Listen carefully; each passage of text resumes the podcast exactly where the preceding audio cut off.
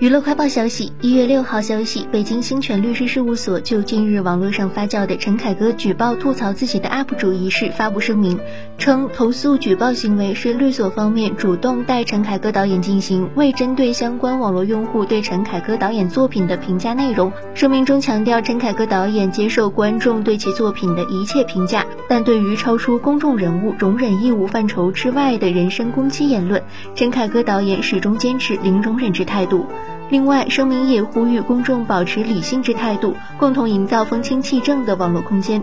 近日，有某视频平台部分作者称收到来自陈凯歌导演方面的投诉举报，并指其双标，一方面说自己接受所有批评，但另一方面私下举报。而陈凯歌律所方面则解释称，投诉举报行为是律所方面主动代行，且针对的仅是网络平台上公然发布涉嫌对陈凯歌导演人身言论的攻击。